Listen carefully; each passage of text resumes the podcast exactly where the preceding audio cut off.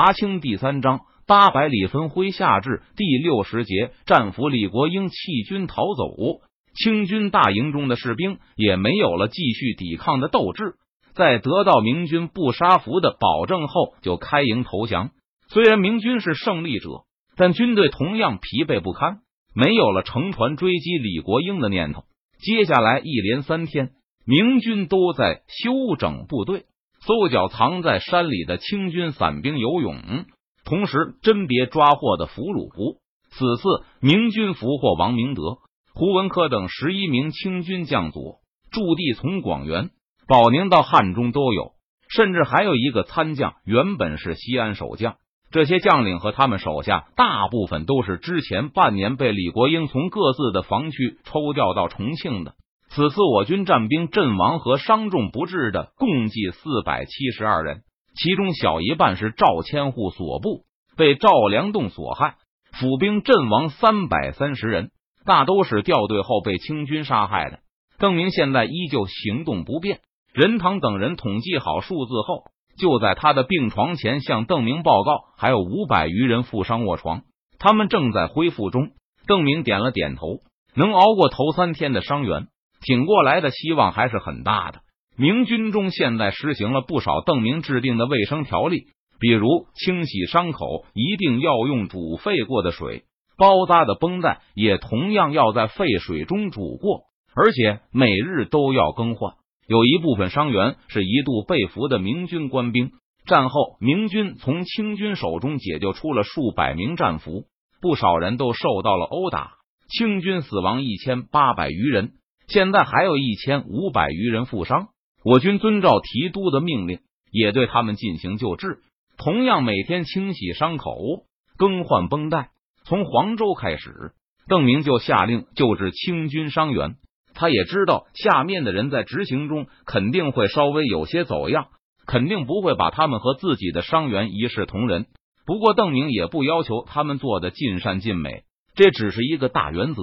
在邓明看到这些人都是中国人，其中多数还是曾经的穷苦百姓，就是清军的战兵有不少，当初也是被抢征来的壮丁。加上这些负伤不起的清军外，此战我军共计抓住了二万四千名俘虏，其中有一万八千名府兵，剩下的六千多战兵中有二百八十名是李国英的标营卫士，六百多名王进宝和张勇的贵州援军。都是他们的亲兵，余下的都是重庆来的。任堂做完报告，停下来等在一旁，等候邓明的命令。邓明想了一会儿，下令道：“王进宝和张勇的亲兵都押送去建昌，交给狄将军处置。其他的甄别一下，看看有多少愿意跟我们去成都。”后续的甄别工作又进行了几天。战斗结束七天后，邓明已经恢复了不少，能够开始处理比较多的报告。这期间被俘的清军将佐都和高明沾关在一起，其中有一个人被发现下令拷打死了一个明军俘虏。邓明称这是不可宽恕的杀俘罪。执行这个命令的亲兵都被挑出来，与贵州的援兵关在一起，将来会被邓明一起送去建昌。被送去建昌的小兵肯定会成为苦役奴隶。至于将领本人，交给被杀的那个俘虏的亲朋。由他们行刑替死难者报仇。经过甄别后，五千五百多名重庆战兵，有一千五百多人是将佐的亲兵，或是有家眷在重庆、保宁等地。我打算把这一千多清兵与那小三百李国英的标营卫士都放回去。邓明对卫士们说出了他的打算。高明瞻带兵进攻成都的时候，川西只有农兵。所以，邓明不敢把被俘的清军披甲留在成都，怕出事。但现在，邓明手里有几万浙江义勇，留下四千多曾经的清军披甲也不怕了。只是这最后的一千多人，或是惦记着家人，或是已经被清军将领长期豢养。邓明觉得带回成都也是不安定因素。既然如此，还不如放了。卫士们对邓明的脾气已经很熟悉了，知道邓明不打算杀俘。也不打算花粮食养这些随时可能会逃跑的敌人，放了自然是唯一选择。建昌那边刚刚接受了好几千清军，短期内再送去两千恐怕太多了。对冯双李军的安全也会构成一定威胁。把张勇和王进宝的几百亲兵送去已经很不少了，只是李国英的标营卫士放了恐怕不妥吧？赵天霸说道：“要不把这三百人卖给川边的藏人，换些牦牛也好啊。”邓明摇了摇头，这次抵抗最激烈的就是李国英标营，把他们卖给藏人和杀了他们没有什么区别，以后更不会投降了。这次放他们回去，正好让他们知道，只要不像张勇。王进宝那些掳掠百姓，不杀害我军的俘虏，我就不会要他们的命。当然，邓明也不会白白放他们回去。战斗结束十天后，邓明再次穿上盔甲，下令把被俘的清军将佐都带来见他。被带来营中的共有十四人之多，其中十个是王明德、胡文科等这次被俘的清军将佐，还有四个是以高明瞻为首的成都一战俘虏。高巡抚、王总兵、邓明下令给这些俘虏都准备了椅子，等他们战战兢兢的坐好后，邓明才不紧不慢的对他们说道：“经我仔细检查，你们以往都没有什么劣迹，所以我打算放你们回去。”顿时，营帐内就是一通恭维之声，尤其是王明德那批喊的更是格外响亮。几千年来，被俘后不投降就是死路一条。所以，王明德等人被俘后，就一直在天人交战，自己的性命与清廷手中的家人的安全，他们感到难以取舍。可这批人见到高明瞻后，发现四川巡抚等四个人却显得相当镇静。见面后，高明瞻马上就告诉王明德，邓明供给他们所需的饮食，但从来不进行劝降，好像也无意把他们杀头。那个杀俘的同僚被邓明绑走处死后。王明德等人又吓坏了，觉得大限将近，但高明瞻却依旧没当一回事，说那个家伙是咎由自取，就好像谭毅也被邓明以谋杀谭文的罪名移交元宗帝带回奉节了，但对高明瞻等人始终很客气，就好比那次把高明瞻绑在船上展览给重庆看，邓明事先也和高明瞻说过，这是怕他跳江逃跑，不得已而为之，无论之前还是之后。高明瞻在邓明军中从来没有受过虐待，除了放你们回去外，我还打算把你们的亲兵、心腹都一起放走。这些人已经被你们养熟了，我留在成都不放心。邓明接着又告诉了王明德等人另外一个好消息：提督仁义无双，醉将敏感五内。王明德激动站起身来，向邓明大礼拜倒。王明德身后的胡文科等人也纷纷跳起来。向邓明趴下磕头，提督真是醉将的再生父母，今生今世再不敢和提督为敌。好了好了，说这种明知是谎言的东西有意思吗？邓明挥手打断了王明德他们的陈词。营帐中人人心中有数，这些清军将领回去后肯定还会与邓明继续打仗。不过我不会白白放人的，我要你们替你们的手下付赎金。说完，邓明就拿出一张单子。向众人念起来，除了金银以外，邓明还接受布匹、生铁等物资。他倒是不要对方用武器来换，因为他知道李国英肯定不会给。除了这些以外，若是农具也可以。我知道川陕总督运了几万把锄头、镰刀、斧头到重庆，还有大批的耕牛和铁犁，本打算用来在重庆、保宁等地开垦军屯的。现在他的两万府兵都在我手里。这些家伙对川陕总督也没用了。这样吧，给我一头牛、一套犁和碗具，再加两把锄头、一把镰刀或一把斧头，我就放他一个人。关闭见邓明是个大开口，王明德等人顿时愣住了，一句话也说不出来。倒是高明瞻，因为和邓明相处的时间比较长，知道讨价还价不会触怒邓明，就替王明德等人开口道：“提督一个人值不了这么多啊。”下官觉得一头牛换两个人，提督多赚了很多了。一个府兵，你们当然不会用一头牛来换，就是一头牛能换十个人，我估计你们也不会来找我。不过我说的是你们的亲兵，他们跟随你们多年，对你们忠心耿耿。我要的其实一点也不多。难道牛能披坚持锐帮你们打仗吗？郑明并不担心对方不肯换人。王明德等人一开始或许觉得能活命就再好不过了。但现在他们肯定叠拢忘川，想把心腹军官和亲兵都救回去。这样他们回去后也不是光杆司令了。这样吧，如果你们一次送来十头牛、十套碗具和铁犁，我就还你们十个人。剩下的锄头、镰刀我就不要了，算是给你们的折扣。说完后，邓明也不和王明德他们废话，就把他们送出营外，命令水师把他们再去浮屠关放下。提督觉得李国英答应的可能性有多大？等高明瞻他们被送走后，任堂问道：“我觉得很大。这些人和赵良栋他们不同，他们才是李国英真正的心腹部下。经过这几天对俘虏的审问，邓明知道重庆的清军几乎被一扫而空。留守重庆的一千清兵是从贵州来的援兵，逃回去的三千五百清兵中，也有一千五百多是张勇。”赵良栋他们的人，即使不算战斗力，光从人数上看，重庆城中的客军数目也高于李国英的嫡系。就算李国英再善于拉拢人心，这种主弱臣强的形势能放心吗？这场大战，邓明以八千战兵对战一万一千清军披甲，消灭了其中的七千五百人，几乎相当于每个明军都消灭了一个敌人。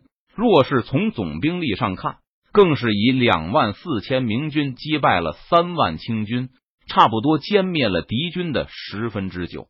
不过现在重庆依然有清军四千五百披甲，邓明并没有什么把握用七千多战兵攻克重庆，通过巷战消灭李国英、赵良栋他们。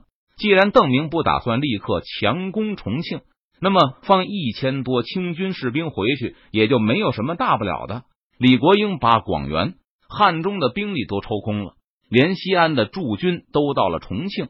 对俘虏的审问让邓明确认了自己的判断：清军整条嘉陵江补给线都极度空虚。我们返回成都消化胜利果实。如果李国英敢继续在重庆留守重兵，我就真的出剑阁攻打广元、汉中。如果他退回保宁，那重庆也就不战而得。当务之急是把他运来的农具要到手。不然，他退兵的时候肯定会把东西都烧毁，耕牛也都宰了。在邓明看来，王明德等人放回去还有其他的好处，那就是将来他们再遇到危险时，多半不会和明军死战，而且可以通过他们的口宣传明军政策，让清军不敢伤害明军俘虏。你们几个丧尸辱国，居然还有脸回来见本总督，更胆敢充当邓贼的说客！向我讨要军备资敌。得知高明瞻、王明德等嫡系平安返回后，李国英先是大喜，但等他听完王明德等人的要求，顿时勃然大怒。王明德也不争辩，只是抱着川陕总督的小腿嚎啕大哭：“罪人无能，有负总督大人所托，但失陷在贼人营中的好多都是我军的好汉子，恳请总督大人千万垂怜。”王明德等人若是能把心腹军官和亲兵从邓明哪里要回，还能有机会重整旗鼓，尽快训练出新的部队来。李国英也会看在这些利用价值的份上，为他们向朝廷求情。但若是李国英不肯答应的话，那他们就会变得毫无用处。朝廷真要治罪，川陕总督肯定也会置身度外。罪将的兵，其实也是总督大人的兵啊。胡文科抱着李国英另外一只靴子，也哭得泪流满面。总督大人还记得醉将的那亲卫千总吗？几年前刘文秀进攻保宁的时候，他就在总督大人军中为总督大人杀敌了。总督大人曾亲口夸奖过他的，他也时刻记在心上。高明瞻没有人需要从邓明那里要，因此没有往李国英的靴子编辑。不过来回来的路上。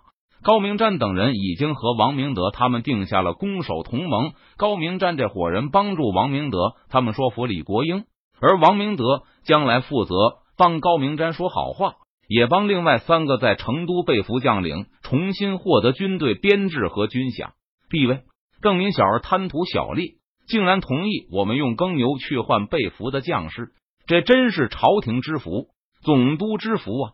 高明瞻从另外一个角度说道：“总督大人全力营救被俘将士，必能让将士忠心爱戴，是为总督大人死战啊！”李国英横了高明瞻一眼，真是气不打一处来。休要说什么以后了。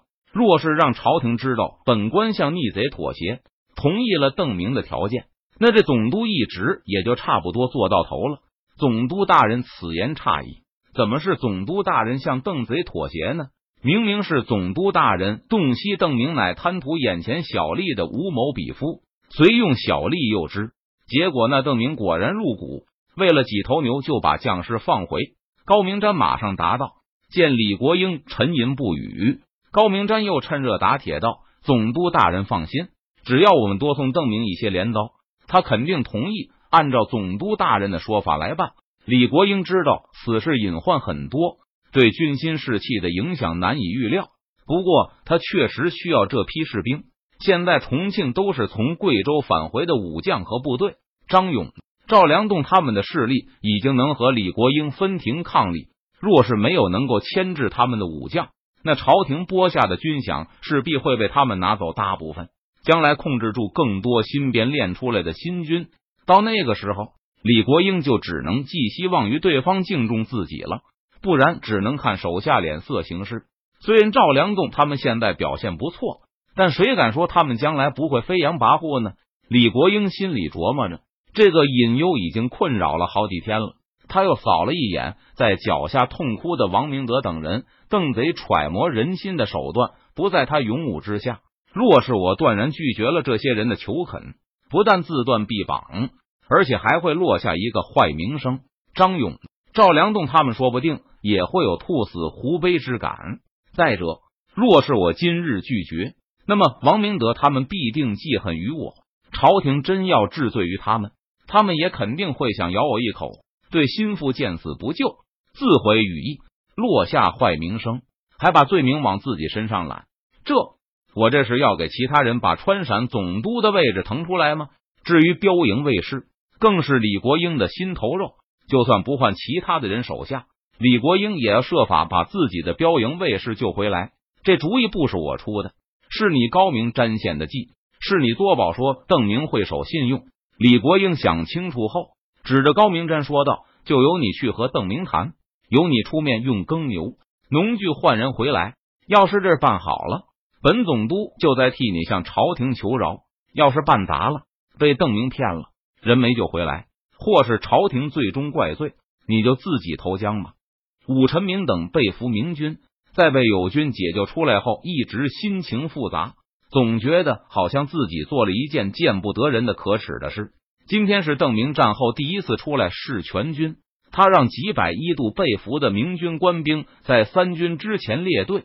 武臣明作为被俘明军中军衔最高的人，更是被邓明叫到了台上，诈败二十里，重整反击。这不仅需要将士们并肩奋战，也需要保守机密。邓明大声对台下将士们说道：“此战中，我们有几百兄弟掉队，不幸被俘，他们咬紧牙关，不肯轻易吐露我们的军事计划，让敌军始终对我们的计划一无所知，直到为时已晚。”不知道诸君如何，反正我扪心自问，未必能甘愿牺牲性命，也一个字都不说。严刑拷打也抗不了多久。学着前世拳击比赛的裁判，邓明把武臣明的一只手高高举起，向台下的将士们喊道：“这是我们共同的胜利，让我们向这些平安返回的英雄欢呼吧！”当天，邓明不顾伤病未愈，让武臣明等三百明军齐聚一堂。以茶代酒，向他们一一致意。